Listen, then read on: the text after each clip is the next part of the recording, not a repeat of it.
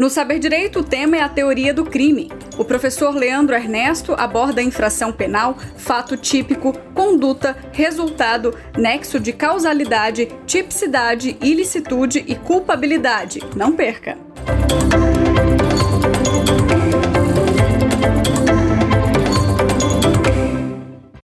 Olá pessoal, tudo bem? Primeiramente, bem-vindos ao Saber Direito. É um prazer estar com vocês aqui nessa nossa, nessas nossas semanas de aulas que nós teremos aí. Para quem ainda não me conhece, eu sou Leandro Ernesto, policial federal, professor de Direito Penal, Processual Penal e Legislação Extravagante. É imenso prazer estar com vocês e vamos hoje começar a nossa aula, nossa, na verdade, nossa sequência de aulas sobre crime, sobre teoria do crime. Nada melhor do que estudar direito penal sobre o crime. Bem, nessa sequência de aulas, nós teremos cinco aulas em que nós estudaremos, na primeira aula, infração penal. Na segunda aula, nós falaremos sobre fato típico, é, especificamente conduta e resultado. Na terceira aula, falaremos sobre fato típico, é, nexo de causalidade e tipicidade. Na quarta aula, nós trataremos sobre ilicitude. E na quinta e última aula, nós trataremos sobre culpabilidade. Ok? Bem, é, inicialmente, eu quero dar uma visão geral para vocês entenderem como, como, será o nosso estudo, para que você possa entender a, a base da coisa. Muitas vezes os professores não passam isso para vocês em sala de aula, então os alunos ficam perdidos. Eles não conseguem entender o todo do direito. Por quê? Porque o estudo ele é feito em pequenos pedaços e o aluno não consegue fazer essa junção de todos, é, de todos esses conteúdos. Então, a proposta inicial aqui nossa é que você consiga entender onde você, onde você estava, onde você está e para onde você vai conhecendo dessa forma todo o arcabouço jurídico com relação ao direito penal. Bem, é, a primeira coisa importante que nós temos a falar é que o direito ele é uno. O direito ele se divide em duas partes para facilitar o seu estudo. É, imagine uma laranja e você parte ela no meio né? mais ou menos no meio. Então nós temos duas partes do direito: o direito público e o direito privado. Com relação ao direito privado, é, nós temos basicamente dois, duas disciplinas que tratam do direito privado: é, o direito civil e o direito empresarial. Do outro lado, nós temos o direito público, em que é o resto dos ramos do direito. Então, nós vamos ter aqui o direito constitucional, direito administrativo, direito processual civil, penal, direito penal, nós temos direito ambiental, direito do consumidor, direito aeroespacial. Então, todos os ramos de direito, a maioria ele se enquadra em direito público. Qual a diferença entre direito público e direito privado? É que o direito público é, é aquele direito em que tem interesse público, interesse da coletividade. Já o direito privado não tem interesse público, o interesse da coletividade. O interesse ele é particular. Bem, então nesse contexto, o direito penal ele se enquadra num ramo do direito público. Então, o direito penal está dentro do, do, do, do arcabouço jurídico, situado no direito público, ou seja, há interesse coletivo. Por sua vez, o direito penal, ele se divide em duas partes. Nós estudamos o direito penal de acordo com o Código Penal. O direito penal, ele se divide em duas grandes partes. A primeira parte, a parte geral do Código Penal, e a segunda parte, a parte especial do nosso Código Penal. Na parte geral do Código Penal, nós temos do artigo 1 ao artigo 12 a aplicação da lei penal. Nós estudamos as teorias, teoria da norma, aplicação da lei penal, em que nós, no artigo 1 estudamos o princípio da legalidade, anterioridade, passamos para lei penal no tempo, lei penal no espaço, lei temporária, lei excepcional, contagem de prazo. É, em seguida, do artigo, do artigo 13, né, do artigo 13 ao artigo 28, se eu não me engano, artigo 28, nós temos a teoria da norma, perdão, teoria do crime. Então, do artigo 12 ao artigo 28, nós temos a teoria do crime, que é a parte que nós vamos estudar hoje, né? E do artigo 28, artigo 28 até o 31, 29 ao 31, nós vamos ter aqui concurso de pessoas, do artigo 32 ao artigo 120, nós teremos a parte de penas, a parte de penas. Né? Então, voltando aqui, parte geral do Código Penal, do artigo 1 ao artigo 120. Do artigo 1 ao artigo 28, nós temos teoria do crime. Do artigo 29 ao 31, concurso de pessoas. 32 a 120, nós temos a teoria da pena. Do artigo 121 ao artigo 359H, nós vamos ter a parte especial do Código Penal.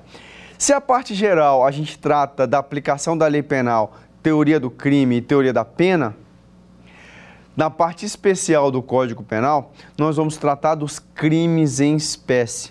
E aqui nós temos subdivisões em capítulos, né? É, é, crimes contra a pessoa, e aí a gente traz aqui os crimes contra a vida, né? Homicídio, é, infanticídio, instigação, induzimento e auxílio ao suicídio, aborto. São os quatro crimes contra a vida.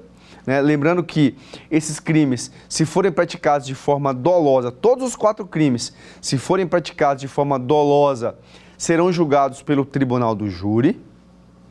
Nós temos também é, os crimes contra a crimes contra a incolumidade pública, né? Dentro ainda dos crimes contra a pessoa, teremos é, crimes contra a incolumidade pessoal, crimes contra a honra, crimes contra a inviolabilidade do domicílio, inviolabilidade das correspondências, passando do artigo, a, passando em seguida aos crimes contra o patrimônio, né? Em que se tutela, se protege o patrimônio. E aí nós temos nos crimes contra o patrimônio destaque ao furto, ao roubo, vendo que a diferença entre furto e roubo está na violência. O furto é a subtração de coisa alheia móvel, né? É, sem violência ou grave ameaça à pessoa. É somente a subtração para si ou para outrem de coisa alheia móvel, que está previsto no artigo 55. E o roubo está é, tá previsto no artigo 157, é a subtração para si ou para outro de coisa alheia móvel mediante violência ou grave ameaça à pessoa. Então, a diferença básica entre o furto e o roubo está aqui, está na violência, que no furto não tem violência ou grave ameaça à pessoa e no roubo tem violência ou grave ameaça à pessoa. Passando em seguida, nós temos os crimes contra a dignidade sexual, estupro, estupro de vulnerável, violação sexual mediante fraude. Passando é, para os crimes contra a fé, a, a, perdão, crimes contra a paz pública, crime de associação criminosa, previsto no artigo 288 do Código Penal. Logo em seguida, o artigo, os crimes contra a fé pública, né? falsificação de documento público, é, falsidade é, material, falsidade ideológica, é, falsificação de moeda, moeda falsa. E por fim, nós temos os crimes contra a administração pública né, que é uma parte importante do nosso Código Penal, que trata especificamente dos crimes em que vai violar que protege, na verdade, a administração pública. E aí nós vamos ter os crimes de, de peculato, é, corrupção entra aqui, corrupção ativa, corrupção passiva, é, concussão, é, o crime de, de prevaricação, os crimes de. O que mais?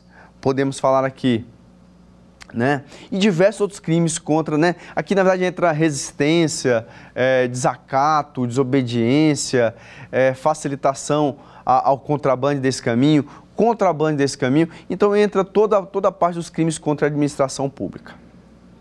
Então, recapitulando para que você possa entender o todo mais uma vez. Vamos lá. Código Penal dividido, parte geral, parte especial. Parte geral, a gente vai ter aqui dos crimes em. Perdão, parte geral, a gente vai ter aplicação da lei penal, teoria do crime, teoria da pena. Parte especial do Código Penal, vamos tratar dos crimes em espécie, né? E aí, crimes contra a pessoa, patrimônio, né? crimes contra a dignidade sexual, crimes contra a administração pública. Então, esse é o panorama do direito penal. Para a gente entender onde nós, nós vamos tratar hoje. Nós vamos tratar especificamente da teoria do crime. Teoria do crime. Vamos falar de crime. Bem, antes de começar a falar de crime, é, é preciso pontuar sobre a infração penal. Professor, o que é infração penal? A infração penal ela é gênero, que se subdivide em duas espécies: crime e contravenção penal.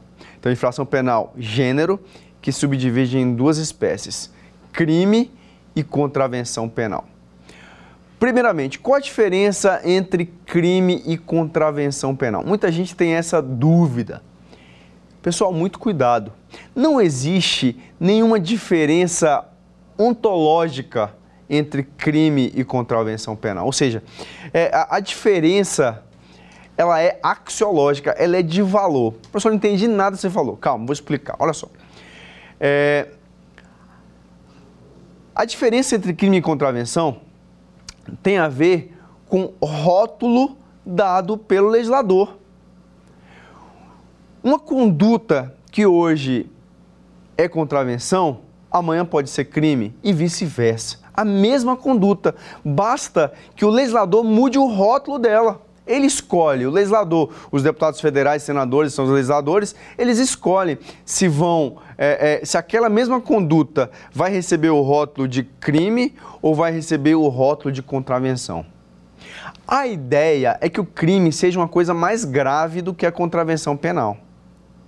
Mas, na prática, nem sempre é assim. É uma decisão política do legislador. Como assim, professor?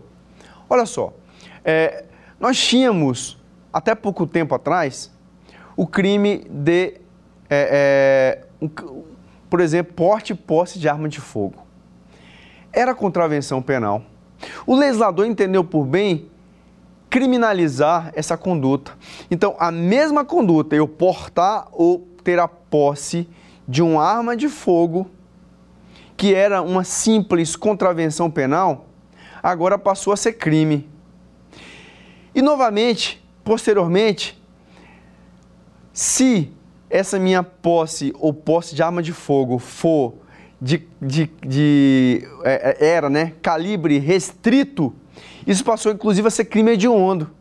E aí mudou o governo e já mudou novamente, então voltou a não ser mais crime hediondo. Continua sendo crime, mas não é crime hediondo. Só um parênteses aqui, qual a diferença entre porte e posse de arma de fogo?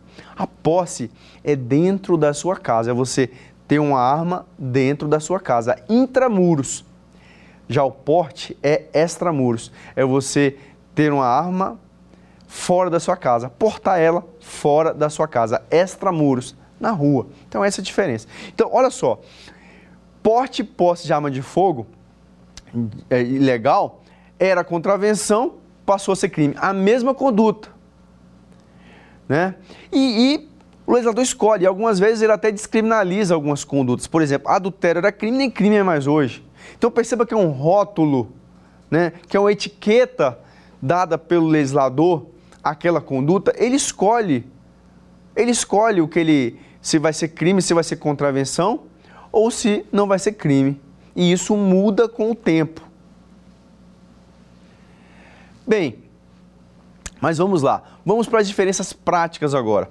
Quando o legislador escolhe se aquela conduta vai ser crime ou contravenção, e aí nós vamos ter algumas consequências dessa escolha. crime admite a pena privativa de liberdade, prisão, né? restritiva de direitos, penas alternativas e pena de multa. Já na contravenção penal, ela só admite prisão simples em cadeia pública. Então, a diferença básica é essa. Crime, né? Penas de privativa de liberdade, restritiva de direitos e pena de multa. Já contravenção penal, somente a pena de prisão simples. Primeira diferença. Segunda diferença entre crime e contravenção. O crime admite pena máxima até 40 anos, com a mudança no pacote anticrime. Já a contravenção penal, a pena máxima, a pena máxima a ser cumprida é de 5 anos. É de 5 anos.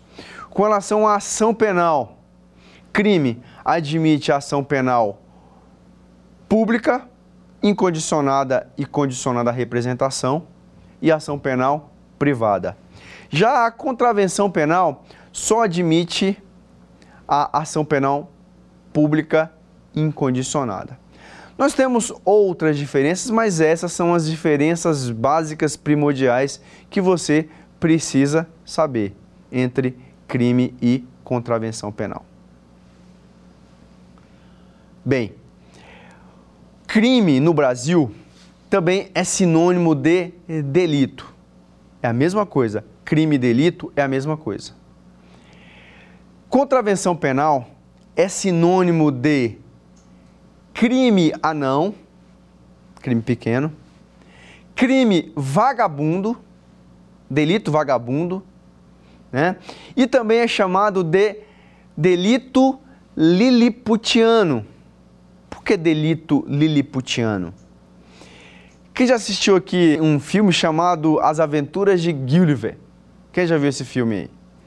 Então, nesse, nesse, nesse filme, ele conta a história de um jornalista que foi convidado a fazer uma matéria em num lugar distante, em alto mar, e ele está tá procurando uma ilha em alto mar, e é uma ilha fictícia, chamada Ilha de Lilliput. E ele se perde em alto mar, ele entra nessa ilha chamada Ilha de Lilliput, em alto mar. É uma ilha pequena, em que tudo é minúsculo, em que as pessoas têm 15 centímetros. Tudo é pequeno. Então não é Gulliver que é gigante. São as coisas que são pequenas. Todo mundo é o mini mundo, tudo é pequeno. E ele chega e ele é tratado como um gigante. Então ele é preso, ele é amarrado como um gigante. Então, pensando nisso, o legislador, legislador não, o doutrinador, na verdade, resolveu é, chamar a contravenção penal de delito liliputiano. Bem, onde eu encontro os crimes? Os crimes, eles são encontrados tanto no Código Penal quanto na legislação extravagante. Código Penal nós já falamos, né, na parte especial do Código Penal, do artigo 121 ao artigo 359H. Também os crimes são encontrados é, na legislação extravagante, também chamada legislação especial. É a mesma coisa. Legislação especial e legislação extravagante é a mesma coisa. É, por exemplo, Lei de Drogas, Lei 11343-2006, Lei Maria da Penha, Lei 11340-2006 também, Lei dos Crimes Hediondos, Lei 8072 de 90, né? Nós temos Lei dos Crimes Ambientais, 9605-98. Então, todas essas leis, né? Estatutos Armamento, o ECA, é, o, a Lei de Tortura, é, agora, né, pacote anticrime, a lei do abuso de autoridade também, que é uma lei nova agora com que veio em 2019. Todo esse arcabouço de legislações compõe a chamada lei especial, ou legislação especial, ou legislação extravagante. Tranquilo até agora? Tá muito rápido? Tranquilo? Então vamos devagarzinho para a gente poder né, ir trabalhando aqui com relação à nossa legislação penal a, a teoria do crime. Ok, pessoal? Então, vamos lá. É... Então, nós já falamos, crime é sinônimo de delito, contravenção penal é, é sinônimo de crime anão, crime vagabundo ou delito liliputiano e já falamos inclusive a origem desse nome para vocês, né? Bem, onde estão, onde estão as contravenções penais? As contravenções penais, elas estão basicamente na lei de contravenções penais. Então, existe uma lei que traz uma lista de contravenções penais. A mais importante dessa, talvez, seja o jogo do bicho. O jogo do bicho é uma contravenção penal. Temos outras também, né? Omissão de cautela com animais. Por exemplo, se você deixar seu animal solto na rua e ele morder uma pessoa, isso aí é uma contravenção penal chamada omissão de cautela. Então nós temos aí um arcabouço né, jurídico com várias contravenções penais. A contravenção penal, como nós já falamos, ela tem a pena de prisão simples. A ideia é que a contravenção penal, em regra, tem que ser mais branda do que o crime. Então, vai ter a pena de prisão simples. O que, é a prisão simples? A prisão simples é aquela realizada em cadeia pública, em que não há o rigor penitenciário que tem uma penitenciária. É, hoje em dia, a prisão simples ela está em desuso. Antigamente tinha as cadeias públicas nas cidades. Hoje, a, a, a prisão simples ela está em desuso. Por que, professor, está em desuso? Pelo seguinte, com a edição da Lei 9099 de 95 e a criação né, na Lei dos Juizados Especiais Cíveis e Criminais, foi criada a, a figura da infração de menor potencial ofensivo. O que, que é a infração de menor potencial ofensivo? Ela engloba os crimes e as contravenções penais. Como assim? Primeiro, todas as contravenções penais, todas, são infrações penais de menor potencial ofensivo. E com relação aos crimes, todos os crimes são? Não. Somente os crimes com pena em abstrato, máxima até dois anos. O que é pena abstrato? Você vai no Código Penal, você vê lá, homicídio, 6 a 20 anos. Isso é a pena abstrato, é a pena que está no Código Penal, que está na lei extravagante. Homicídio, 6 a 20 anos. 6, pena mínima, 20, pena máxima. Então, os crimes com pena máxima até 2 anos, em abstrato, são consideradas infrações de menor potencial ofensivo. Professor, como é isso? Olha só, e as contravenções penais nós já vimos que todas as contravenções penais são infrações penais de menor potencial ofensivo. Tudo bem? Dando continuidade aqui, pessoal. Olha só, é, imagina que eu pratico uma infração de menor potencial ofensivo. Por exemplo, eu pratiquei um crime de injúria, né? um crime de ameaça, artigo 157 do Código Penal. Eu, eu ameacei alguém. É uma infração de menor potencial ofensivo. E aí o que acontece? A, a vítima vai na delegacia de polícia e vai registrar uma ocorrência, falando assim, ó, fulano de tal me ameaçou de morte. O delegado, ao invés de lavrar um auto e, e, aí a pessoa, a pessoa vai, vai presa. Imagina que o agressor que ameaçou foi preso pela PM levar à delegacia também. O delegado, ao invés de lavrar o auto de prisão em flagrante, e automaticamente já instaurar o inquérito policial, não vai ter isso. Por quê? Estamos diante de uma infração de menor potencial ofensivo. Então, não tem auto de prisão em flagrante, nem tem inquérito policial. Como assim, professor? Como é que funciona então? Bem, nesse caso, o delegado vai lavrar o chamado TCO, termo circunstanciado de ocorrência, que nada mais é do que um boletim de ocorrência. E vai liberar o indivíduo. O indivíduo vai assinar lá o, o, TCO, que é uma ocorrência, vai assinar o TCO e vai ser liberado. Então, o autor do, do, do crime ou da contravenção penal vai ser liberado. Né? E, vai ser encam... e vai ser liberado e ele vai se comprometer a comparecer numa audiência no juizado especial criminal. Bem, ele vai, no dia da audiência, vai estar lá o juiz, o magistrado, o promotor, vai estar, tá, vai estar tá a vítima lá e o, e o, o réu, né, no processo. O réu não, na verdade o, o acusado, né, o investigado. O promotor vai oferecer para ele a chamada transação penal. O que é a transação penal? Nada mais é do que um acordo. O promotor fala o seguinte, meu filho, olha só, você prefere responder a um processo e ao final ser condenado? Ou você prefere pagar uma pena alternativa, uma cesta básica, uma pena restritiva de direitos? se, se você cumprir essa pena, se ele realmente topar essa transação penal, esse acordo, o promotor não vai oferecer a denúncia. Se o promotor não oferece a denúncia, o juiz não recebe a denúncia. O processo criminal ele só começa quando o juiz recebe a denúncia. Se o juiz não recebe a denúncia, não tem processo. Se não tem processo, não tem sentença. Se não tem sentença, não tem condenação. Se não tem condenação, não tem trânsito julgado.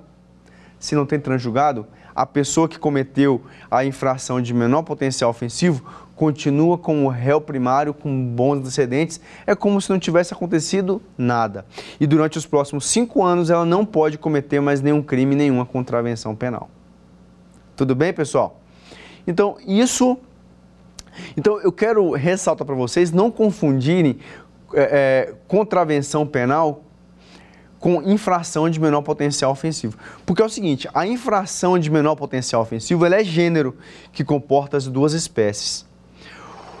As contravenções penais e os crimes com pena máxima até dois anos. Então, toda contravenção penal é uma infração de menor potencial ofensivo.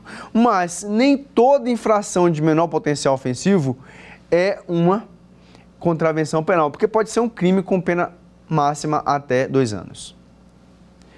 Então, dando continuidade, não confunda também contravenção penal com crime, com princípio da insignificância, com crime de bagatela. Não confunda. Porque a, a, o crime de bagatela ele é regido pelo princípio da insignificância. E nem crime é. Porque nós vamos ver lá, quando nós formos ver a teoria, da, teoria do crime, nós vamos ver que o princípio da insignificância, ele exclui a tipicidade material. Então, nem crime é. Então, por exemplo, se eu furtar, por exemplo, um, um objeto até 10% do salário mínimo, isso nem crime é. Vai ser atípico penal. Isso é crime de bagatela. Aplica-se o princípio da insignificância, o princípio da bagatela. Nem crime é. Até 10% do salário mínimo, assim vem entendendo os tribunais superiores. Então, se eu furtar, por exemplo, uma caneta BIC de alguém, isso aí não vai ser crime.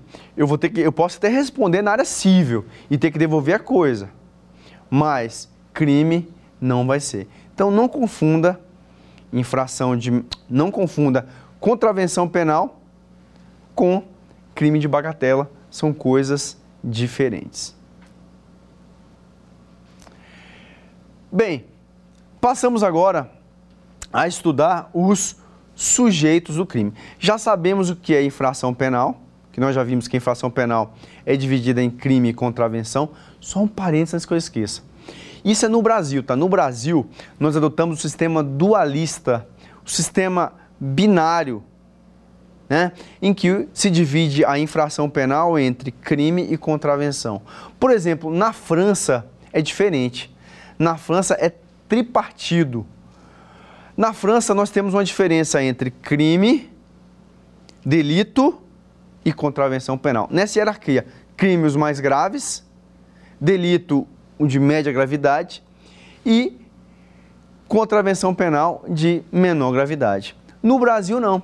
No Brasil, crime e delito são sinônimos e, e nós temos a contravenção penal. Tudo isso dentro da infração penal. Tudo bem? Passamos agora a tratar de sujeitos do crime. Quem são os sujeitos do crime? Quando eu falo de sujeitos do crime, automaticamente tem que vir na sua cabeça sujeito ativo e sujeito passivo do crime. Sujeito ativo é quem pratica o crime, é o agressor, é quem viola o tipo penal, é o agressor, é quem pratica o crime. Sujeito passivo é a vítima, é quem sofre a agressão. Com relação ao sujeito ativo, o sujeito ativo ele pode ser comum ou próprio. Sujeito ativo comum é aquele que pode ser praticado por qualquer pessoa. Por exemplo, homicídio, furto, roubo. Qualquer pessoa pode furtar, roubar, né? Matar. Sujeito passivo próprio é aquele em que se exige uma qualidade especial dessa pessoa. Não é qualquer pessoa que pode praticar. Exige uma qualidade especial do agente. Por exemplo, o crime de prevaricação. Prevaricação é um crime próprio. Por quê? Só pode ser praticado por funcionário público. Exige uma qualidade especial do agente. Que qualidade é essa? Que o agente seja funcionário público. O crime de infanticídio. Infanticídio é o quê? Matar, matar a mãe, o, a mãe matar o próprio filho durante é, após o, logo após o parto, durante o estado puerperal. Então, a mãe matar o próprio filho logo após o parto, durante o estado puerperal. O que é o estado puerperal, puerpério? É um estado psíquico, né, fisiológico e psíquico, fisiopsíquico, em que a, a, algumas mulheres são acometidas logo após o parto, que fazem com que as mulheres matem seus filhos. Isso acontece muito com animais, né? Que animais matam seus filhotes ali logo após o parto. É uma espécie de depressão pós-parto, tá? Pra vocês entenderem mais ou menos como é que é. Né? Isso é atestado por perito, perito médico, legista. Então, o, o, infanticídio é um crime que só pode ser praticado pela mãe, né? Existe que a mãe pratica esse crime. Ok? Então, sujeito ativo comum e próprio. Comum, praticado qualquer pessoa, homicídio. Sujeito ativo próprio é aquele crime que só pode ser praticado por determinadas pessoas. Bem, com relação ao sujeito passivo. Sujeito passivo pode ser comum, próprio ou de mão própria. Sujeito passivo, como nós já falamos, é a vítima, é quem pode ser vítima daquele crime. Sujeito passivo próprio é quando, perdão, sujeito passivo comum é aquele em que qualquer pessoa pode ser vítima. Por exemplo, homicídio, artigo 121, furto, artigo 125, 155 e o roubo, artigo 157. Qualquer pessoa pode ser vítima de homicídio, de furto e de roubo. Já com relação a ao sujeito passivo próprio, existe uma qualidade especial da vítima. Só algumas pessoas podem ser, podem ser vítimas de determinados crimes. Por exemplo, é, estelionato contra idoso. Só quem pode ser vítima desse crime é o idoso. É, o crime de mão própria está ligado ao sujeito ativo. Ou seja, o que é crime de mão própria? É aquele crime, é aquele crime em que exige, é, só pode ser praticado em coautoria, não admite participação. Então, crime de mão própria é aquele que só admite coautoria, não admite participação. Por exemplo, o crime de falso testemunho. O crime de falso testemunho, ele não admite participação, só admite coautoria. É um crime de mão própria. Bem, é, com relação ao conceito de crime, o que é crime? Nós temos. O crime pode ser conceituado por três concepções, né? Concepção sociológica, concepção, na verdade, concepção material, concepção formal e concepção, concepção analítica. Né? Para a gente aqui, o que interessa é, é, é o conceito analítico de crime, porque é um conceito jurídico, em que o crime ele é conceituado por seus elementos. E aí, nesse contexto, nós temos é, é, algumas teorias, né?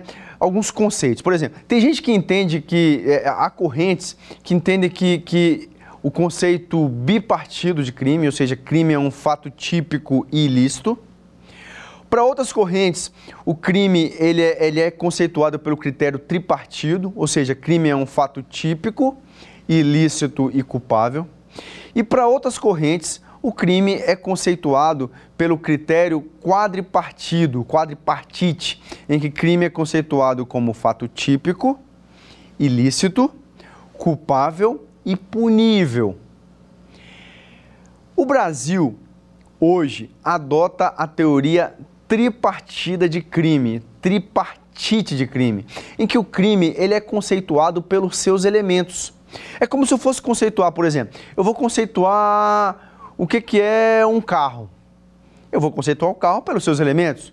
vou dizer, um carro é um, é um objeto que tem quatro rodas, que tem um para-brisa, que tem um motor, que tem, é, que tem bancos, que tem um volante. Então, eu vou conceituar o crime aqui pelos seus elementos. E seguindo, novamente, seguindo a, a teoria, a, a, o conceito analítico de crime, que para a gente interessa o conceito analítico de crime, nós conceituamos crimes pelos seus elementos e pelo critério tripartido, tripartite, três partes, tripartite, três partes, em que o crime é conceituado por três elementos. E nós temos três elementos do crime, então, nesse contexto. Crime, primeiro elemento, o fato típico. Segundo elemento, a ilicitude, também chamada de antijuridicidade. E o terceiro elemento, a culpabilidade. Então, crime vai ser. Se te perguntarem o que é crime, você vai dizer pelo conceito analítico de crime. Crime é conceituado como um fato típico, ilícito e culpável. Aí você poderia me perguntar, professor, e a punibilidade? Gente, a punibilidade, ela é pressuposto da pena. Então, ó, quando você pensa em crime, você pensa em fato típico, ilícito e culpável. E aí, quando você pensa em pena, você pensa em punibilidade. Uma coisa é eu cometer um crime, outra coisa é eu ser punido por esse crime. São coisas diferentes. Eu posso cometer um crime e não ser punido por esse crime. Por quê? Porque eu estou, por exemplo, diante de um excludente de punibilidade. Como assim, professor? As excludentes de punibilidade estão previstas no artigo 107 do nosso Código Penal. É um rol exemplificativo. Por quê? Porque nós temos outras, nós temos outras é, é, excludentes que não estão no artigo 107. Mas, por exemplo, nós vamos ter como, por exemplo, eu posso cometer um crime e não ser punido. Por quê? Porque eu morri. Como é que eu vou punir um morto?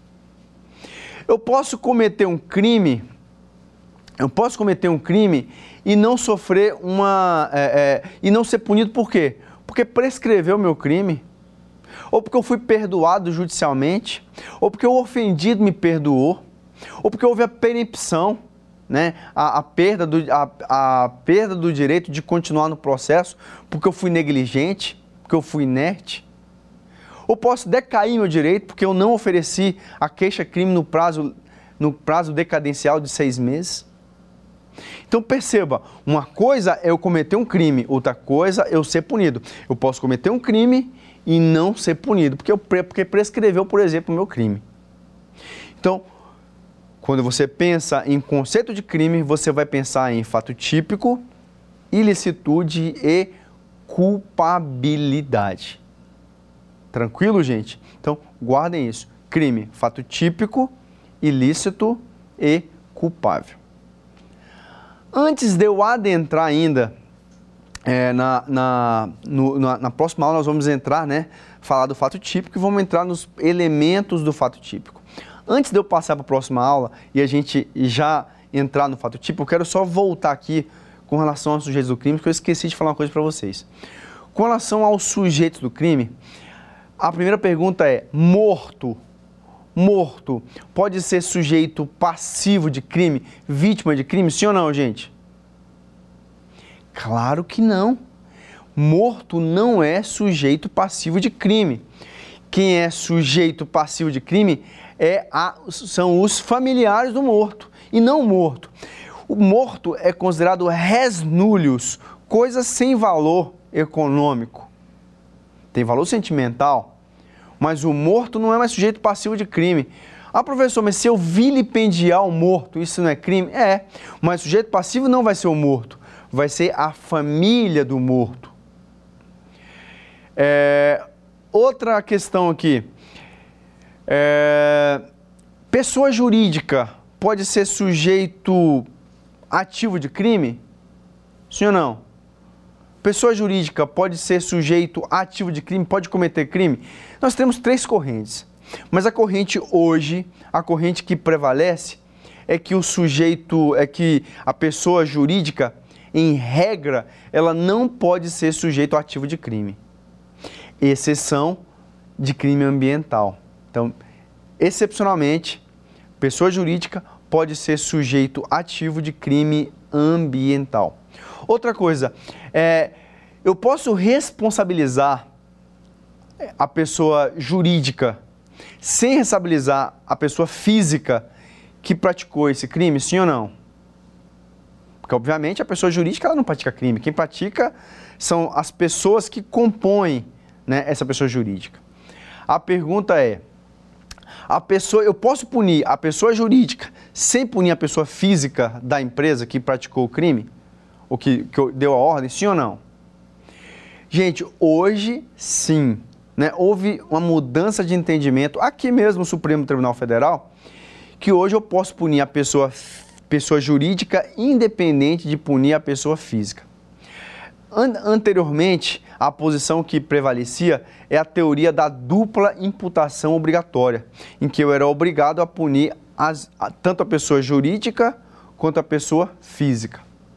Hoje, não mais, eu posso punir independente a pessoa jurídica da pessoa física. Tranquilo, pessoal? Então, é, vamos chamar então agora o nosso quiz, né, em que é, vamos é, é ver algumas questões de prova para ver se você realmente aprendeu o que a gente passou para você aqui hoje, tá? Então, vamos chamar o quiz.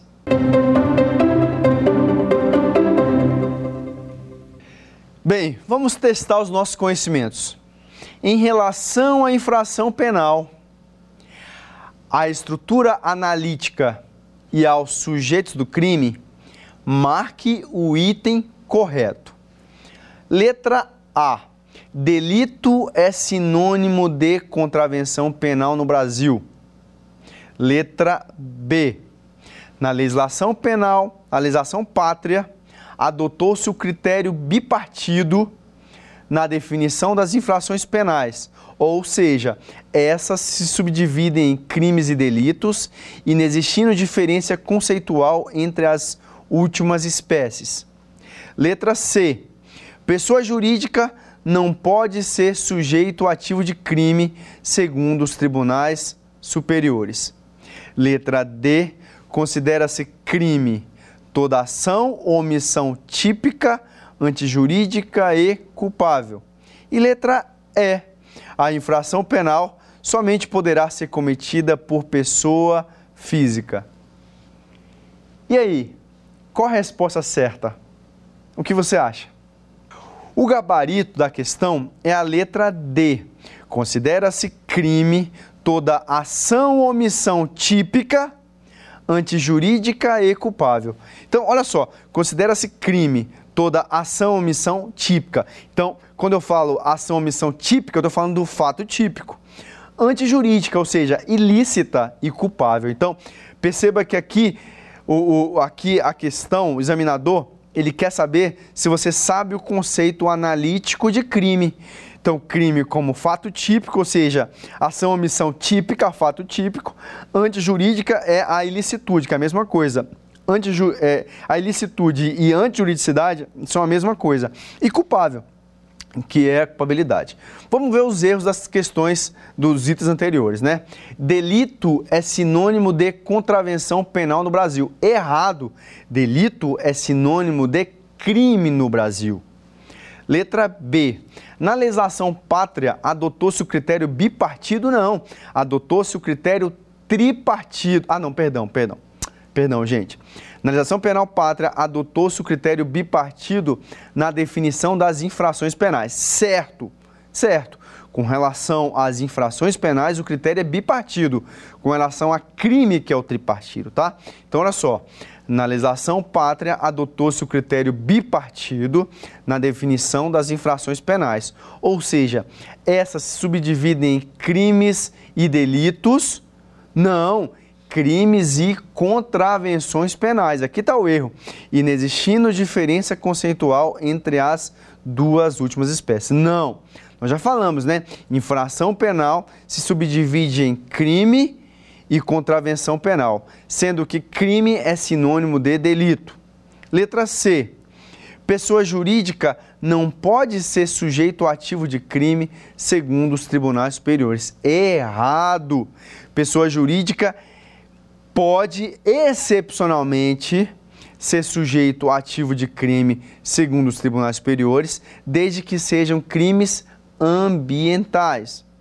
E letra E a infração penal somente poderá ser cometida por pessoa física. Errado. Nós já falamos que pessoa jurídica pode excepcionalmente cometer infração penal, desde que seja, infra... desde que seja crime ambiental.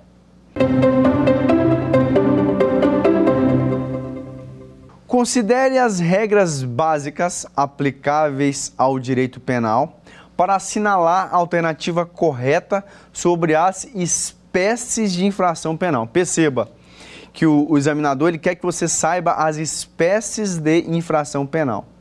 Né? Falamos que a infração penal tem duas espécies, crime e contravenção, e que crime é sinônimo de delito, beleza? Então vamos lá, letra A. Crime e contravenção penal são sinônimos. Letra B. No caso de contravenção penal, admitem-se penas de detenção e prisão simples, enquanto para crimes admite-se a reclusão, detenção e multa. Letra C. No caso de crime, admitem-se penas de reclusão e detenção, enquanto que para as contravenções penais admitem-se prisão simples. D. No caso de contravenção penal, admite-se pena de reclusão, enquanto que para crimes admite-se detenção. E letra E. No caso de contravenção penal, admite-se a pena de detenção, enquanto que para os crimes admite-se reclusão. E aí? Qual a resposta certa? Será que você aprendeu? Então, vamos, vamos voltar com a tela para a gente ver a resposta certa e é, olhar cada item, os erros e os acertos. Gabarito letra C. No caso de crime, admite-se, admitem-se penas de reclusão e detenção, enquanto que para as contravenções penais admite-se prisão simples. Bem, nós falamos sobre isso, né? É, o crime admite as penas de privativa de liberdade, restritiva de direitos e pena de multa, né? Crime, pena privativa de liberdade, restritiva de direitos e pena de multa. Com relação às penas privativas de liberdade, admite-se três regimes. Perdão, é, é, admite-se duas espécies de, de pena, né? Reclusão, detenção e multa. Reclusão, detenção e multa. Reclusão admite os regimes fechado, semiaberto e aberto. O que é o fechado? O cara vai ficar recluso na penitenciária. Né? O que é o semiaberto? O cara ele vai trabalhar durante o dia e à noite ele vai ficar preso lá na penitenciária, né? Em colônia, ele, e durante o dia ele vai trabalhar onde? Em colônia agrícola ou industrial. E à noite ele vai ficar recluso. Já, já o regime aberto, né? Ele vai trabalhar o dia inteiro e vai ficar recolhido à noite onde? E os finais de semana e feriados? Na casa de albergado. Quando não tiver casa de albergado, ele vai ficar em um estabelecimento adequado, né? estabelecimento similar, ou ele vai ficar em regime prisão domiciliar. domiciliar, tá? Já com relação à contravenção penal, é, admite-se a pena de prisão simples, tá? Então, prisão simples. Voltando, voltando agora aos erros dos outros itens aqui. Letra A. Crime e contravenção penal são sinônimos? Não. Crime e delito são sinônimos. Crime e contravenção penais são diferentes. Letra B. No caso de contravenção penal, admite-se penas de detenção e prisão simples? Não. Contravenção, só prisão simples. Enquanto para os crimes admite-se reclusão, detenção e multa? Sim. Crimes admite reclusão, detenção e multa. Agora, contravenção penal, só prisão simples. Letra D. Vamos ver o erro da D aqui. No caso de contravenção penal, admite-se pena de reclusão? Não. Enquanto para contravenção, só prisão simples. Enquanto para os crimes, admite-se detenção. Ok. Letra E. No caso de contravenção penal, admite-se pena de detenção? Errado. Contravenção, só prisão simples. Enquanto para os crimes, admite-se a reclusão. Correto. Bem, então vamos recapitular o que nós aprendemos durante a nossa aula. Nós falamos o, é, o conceito de infração penal, falamos que a infração penal é dividida em crime e contravenção penal e que crime é sinônimo de delito. Nós falamos, né, trouxemos para vocês também aqui o sujeito ativo e passivo do crime. Sujeito ativo pode ser próprio, comum próprio de mão própria. Sujeito passivo, que é a vítima, pode ser próprio, comum o próprio. Nós falamos do conceito do crime, que nós temos três espécies de conceitos, mas que nós adotamos o conceito analítico jurídico do crime, em que se considera e que se analisa né, o conceito do crime pelos seus elementos. Então, se te perguntarem o que é crime, você vai falar o seguinte: crime, pelo conceito analítico, é um fato típico, ilícito e culpável, né? fato típico, ilícito e culpável. E agora eu convido vocês para a nossa próxima aula, em que nós falaremos sobre o primeiro elemento do crime, o fato típico. Vamos discorrer sobre os elementos do fato típico. Então, até a próxima aula dar alguma sugestão de tema para os cursos do Saber Direito? Então mande um e-mail para gente, saberdireito.stf.jus.br ou entre em contato pelo WhatsApp. O número é esse que aparece na sua tela. Você também pode estudar pela internet. Acesse nosso site tvjustiça.jus.br ou pode rever as aulas no canal do YouTube TV Justiça Oficial.